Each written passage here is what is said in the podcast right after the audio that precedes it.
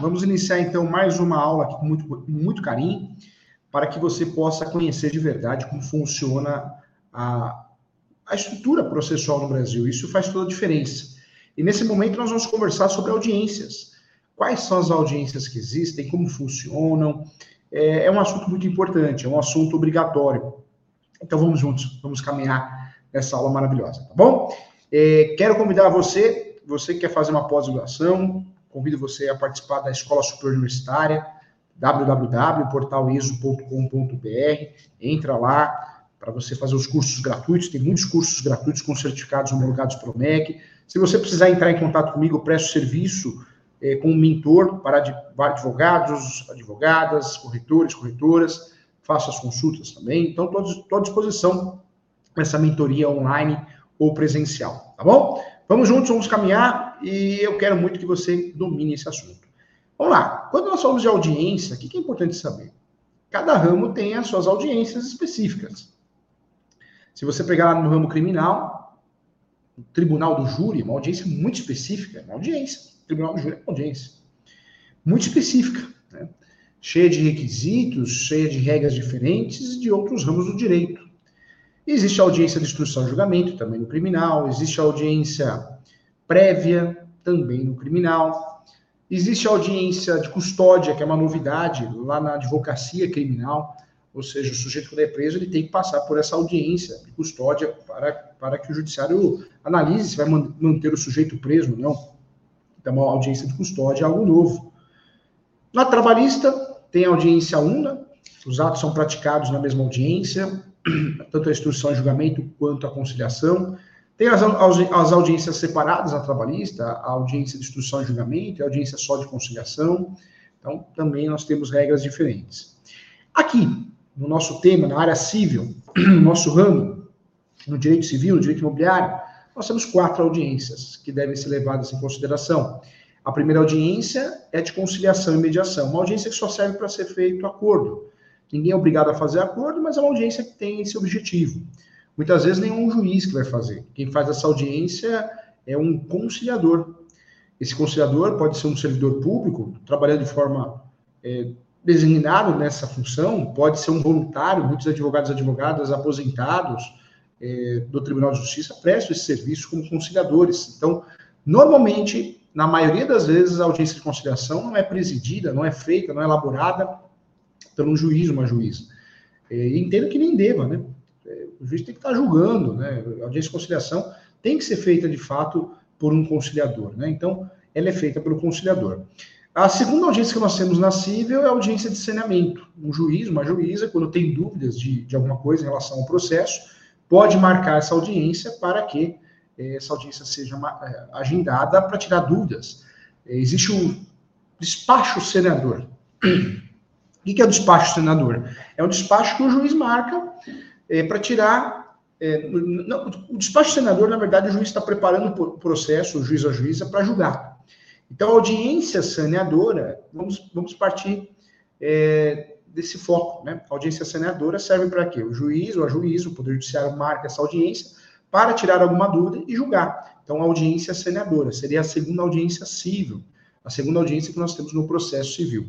A terceira audiência que nos interessa também é a audiência de justificativa ou justificação. Essa audiência é obrigatória é, nas ações possessórias, reintegração, manutenção, interdito proibitório. O juiz, o, o, o Poder Judiciário, marca essa audiência para tirar dúvidas a respeito da posse nova, posse velha e dar ou não dar a liminar de desocupação do imóvel. Então, a audiência de justificativa ou justificação seria a terceira audiência.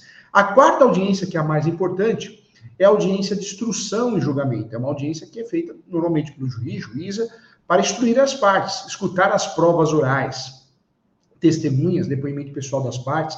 Esse é o grande objetivo dessa audiência. O que, que eu falo para o leigo? O leigo, quando pensa em ir a uma audiência, tem que ir a uma audiência como testemunha ou como parte. Se tem audiência de instrução e julgamento, ele vai falar. Se é autor e réu, a ideia é que ele fale. Né? O leigo vai falar nessa audiência. É, audiência de instrução e julgamento, o leigo, ele vai ou como testemunha, ou se for autor ou réu, ele vai para prestar depoimento pessoal. É muito importante tomar cuidado com a vestimenta, né? As mulheres com a vestimenta, os homens também, não precisa ir social. O autor de uma ação, o réu de uma ação, a testemunha, não precisa ir social, terno, gravata, não. Não é, não é obrigatório né, para as partes, inclusive as testemunhas, mas precisa com calça comprida, né? seja calça jeans, calça social, calça comprida. As mulheres com uma vestimenta esporte, esporte fino, vamos dizer assim, né? não pode ser nada extravagante. Então, é a orientação que o fórum transmite, né? Em relação ao advogado, não tem jeito. A audiência de instrução e julgamento, o advogado tem que estar de terno, tem que, tem que estar de terno e gravata mesmo. E as mulheres também de roupas jurídicas, vamos dizer jurídicas, formais, sociais, acho que mais utilizado sociais no Brasil, né, em muitas regiões. Então, é, é assim, informação importante, nunca chegar numa audiência em cima da hora, pelo menos meia hora antes, a uma hora antes, grandes metrópoles, regiões muitos, muitas, muitas, muitos carros, muitos, muita, muitas pessoas, muito trânsito, né? é importante sim também chegar uma hora antes. Também é importante sempre instruir, o advogado, a advogada sempre instruir as partes, autor e réu, cada um advoga para o seu lado, né? mas vai instruir as partes. É, é importante instruir, conversar com as testemunhas, levar o documento pessoal, né, RG, CPF, ou carteira de habilitação, tem que levar. O ideal é documento com foto, né? O CPF é, não tem, em regra, RG ou um documento com foto. Então, essa é a ideia para que tudo corra bem nessa audiência. Uma audiência pode ser remarcada, né, caso alguém falte. É, se não for audiência, pode ser decretada a revelia. Então, a audiência é algo muito sério. Nós temos juizado especial civil, antigo pequenas causas, e lá também temos duas audiências. A primeira de, a primeira de conciliação e a segunda de instrução julgamento, lembrando que o juizado até 40 salários mínimos, é, até 20 eu não preciso de advogado. O termo audiência, gente fala isso no meu livro, ele pode, pode sim possuir diversas conotações dentro do nosso ordenamento jurídico. E, por exemplo, a depender do âmbito e da matéria, o ato pode ser subdividido em diversas espécies e tipos. É, então, por isso nós temos audiências diferentes, inclusive no juizado especial civil. Em regra, quando nós falamos de audiências judiciais, é, estas ocorrem é, conforme descrição do Código de Processo Civil. Né? Então, nós temos aí as audiências do Código de Processo Civil. Existem as audiências do juizado especial civil, e a, existem as audiências eleitorais, por exemplo, tem regras específicas. Quando nós falamos das audiências, são quatro audiências que nós temos no processo civil, os principais tipos de audiências são essas quatro: justificativa ou justificação, audiência de instrução e julgamento, audiência de conciliação e mediação e audiência de saneamento, que eu já expliquei o que é, muita gente desconhece a audiência de saneamento. O juiz, uma juíza, pode marcar essa audiência para tirar algumas dúvidas antes de julgar, assim como o despacho do senador para preparar o processo para julgar, a audiência de saneamento também serve para isso. A audiência de conciliação, gente, é aquela, como o próprio nome aponta, sugere, em que as partes terão a oportunidade de comporem o conflito por meio de acordo né, e concessões mútuas também.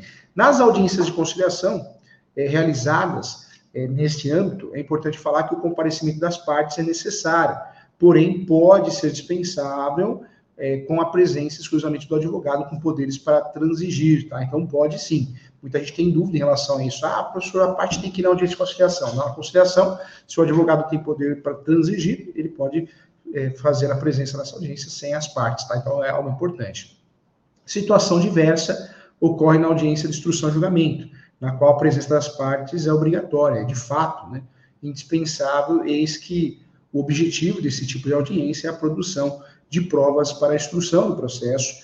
Ela é convocada é, nos casos em que existirem questões não consensuais entre as partes que precisam, é, de fato, de um esclarecimento, precisam ser esclarecidas para melhor instruir o magistrado em relação à sua decisão. A audiência justificativa é, é uma audiência, por sua vez, por ser um direito constituído em favor do autor ou do réu, com o instituto de convencer de fato o magistrado a conceder a liminar prenteada, normalmente na, na ação possessória, reintegração de posse, manutenção de posse, nas ações, né, por meio da, da prova oral, também prevê a obrigatoriedade de comparecimento das partes. É, falando um pouquinho das audiências do juizado especial civil. O juizado especial civil possui né, um, especial relevância, as audiências possuem uma especial relevância, primeiro por ser um procedimento simplificado. Nós temos aí apenas é, dois tipos de audiência no juizado, conciliação e a segunda, instrução e julgamento. Em segundo lugar, a presença das partes é indispensável, tanto na audiência de conciliação quanto na instrução e julgamento. Então, toma cuidado, hein? Toma cuidado, porque a regra na audiência de conciliação, no juizado, tem que aparecer, as partes devem estar presentes. Já no processo comum civil, processo civil, não, tá? Pode o advogado fazer a audiência, desde, desde que tenha procuração para transigir, né? Então, importante. O não comparecimento do autor na audiência de conciliação, por exemplo, resultará na demanda é, chamada é, contumácia, né, que nada mais é do que o arquivamento do processo sem resolução do mérito. Seja qual for a espécie de audiência, apenas um profissional poderá auxiliar ao interessado quando, quanto à melhor forma de proceder e, e, se portar durante o ato para que o direito pleiteado ou combatido né, seja de fato atendido. Então, é importante. Nós temos a fundamentação da audiência de conciliação eu quero que você leia o 303, artigo 303 do Código de Processo Civil, o 308, 319, que fala da manifestação na petição inicial, principalmente o 334 também, e o artigo 16 da Lei 9.099 de 95. Em relação à audiência de instrução e julgamento, você tem que ler o 357, tem que ler também o 358 ao 368, do Código de Processo Civil e também o artigo 28 da Lei 9.099 de 95, Juizado Especial Civil. Já a audiência justificativa, nós temos a fundamentação, artigo 300, é, artigo 300 e também o artigo 562 do Código é, do Código Civil, tá? Então, importante fazer a leitura, é importante também conhecer é, essas audiências, fazendo essa leitura. O professor trouxe todas as informações mastigadinhas, mas é, é complementar, te ajudaria bastante, tá bom? Quando nós falamos aqui é, é, de audiência, audiência é prova, né, gente? Nós temos duas provas. Nós temos um lado das provas documentais, são, são as provas documental em sentido estrito, ata notarial é prova documental, perícia, né? O laudo pericial é prova documental, e temos também inspeção judicial do juiz, que é prova documental. As provas orais, que são apresentadas em uma audiência de instrução e julgamento, nós temos sim o depoimento pessoal das partes e o depoimento pessoal das testemunhas, tá? Então, essa é a regra. É, dicas importantes de audiência, né, para fazer audiência. Sempre ler o processo, evite mandar terceiro, ah, vou mandar um terceiro para é, que faça audiência no meu lugar. Isso é, pode acontecer? Pode. Eu posso subestabelecer alguém sem reserva de poderes, eu estou transmitindo o processo. Cuidado. Com reserva é só para um ato. Então, quando eu subestabeleço um advogado para fazer audiência no meu lugar, que não seja CLT, registrado no escritório, então eu tenho que fazer um subestabelecimento para esse advogado advogada, é, com reserva de poderes, ou seja, só para o ato da audiência, tá? Dicas importantes em relação à audiência. Então, a primeira, leia e estude o processo. Se não tiver tempo, leia ao menos as peças principais, identifique os pontos controvertidos da lide, porque a audiência é para isso. Depois, estude o rol de testemunhas da parte contrária. Isso é importante, é fundamental. De, terceira dica, esteja preparado para fazer as alegações finais orais, hein? É, você pode pedir prazo. Excelência, eu quero prazo de 10 dias, eu quero prazo para fazer escrita. Eu, em alguns casos, é bom fazer escrito porque você consegue trabalhar melhor. Mas tem casos que a celeridade nos ajuda, né? Então, por que não fazer as alegações finais orais? É interessante. Mais uma dica também: jamais instrua a testemunha sobre o que ela deve dizer ou não. Você pode orientar como funciona a audiência, mas cuidado, né? Mentira tem perna curta, a testemunha fica nervosa na hora e fala que o advogado orientou. Então, cuidado, hein? É, também como modificar um rol de testemunha que já tenha sido apresentado, é uma dúvida muito comum. Nós vamos falar sobre isso também. Vamos lá, voltando aqui na primeira dica, tá? É, eu quero tratar isso com você. As audiências, gente, elas são conhecidas por dar frio na barriga, né? Tanto das partes como dos advogados advogadas. É, estar diante de um juiz não é nada fácil, né? Tem que tirar isso da cabeça, não existe hierarquia, ninguém é melhor que ninguém. Pelo contrário, né? Vamos ser sinceros, tem juiz e juíza que, vou te falar uma coisa, hein? precisaria rever seus conceitos. Uma, uma, falta de conhecimento prático e intelectual, né? Então, é, é, uma realidade. Então, tem, tem que perder esse medo, esse receio, falar, falar com voz alta, olho no olho, isso é importante, passar confiança, né? É preciso para defender os direitos do seu cliente e encarar a parte contrária, sempre com educação. Né? Então, isso é importante. Quando eu falo da dica, leia e estude o processo, se não tiver tempo, leia pelo menos as peças principais, identifique os pontos controvertidos da lide, é muito importante, tá? Em relação ao estudo do rol testemunhas, perguntar para o cliente, ó, quem que é essa testemunha? Você conhece ou não? Mesmo porque não pode ter amizade nem desamizade, né? Não pode ser amigo nem inimigo, senão a testemunha é contraditada. E qual que é o momento de contraditar a testemunha, né? Acho que é uma das principais dúvidas. É no início, antes da testemunha se... É, a testemunha, quando ela se qualifica, já não dá mais. Então, é, chamou a testemunha, você já tem que contraditar ali. Cuidado não perder o prazo para precluir, ok? Então, isso é importante. É, jamais é, instrua testemunha, porque fica nervosa, vai falar que foi o advogado que orientou, então toma cuidado com isso. Eu falei que ia falar para você aqui como modificar o rol de testemunha, já que tenha sido apresentado talvez na inicial. Uma das coisas que mais acontece bastante na prática é o advogado deixar de é, precluir o direito de produzir prova testemunhal por não apresentar o rol de testemunhas no momento adequado ou mesmo né, pleitear a substituição de uma testemunha de forma equivocada. O Código de Processo Civil, gente, estabelece que, ao designar a data da audiência, o juiz deverá fixar prazo comum, não superior a 15 dias, para que as partes apresentem o rol de testemunha. Não sou obrigado a apresentar na inicial, é, na, na, é no agendamento da audiência que tem que ter o prazo de 15 dias. Seja o prazo, né, o prazo não é de 15 dias, ele pode ser 15 dias, então, é, e a primeira coisa que você deve observar, qual é o prazo efetivamente estabelecido né, pelo juiz, se é 15 dias ou não. Tá? Então, ficar atento em relação a isso. Eu consigo fazer a troca através de petição.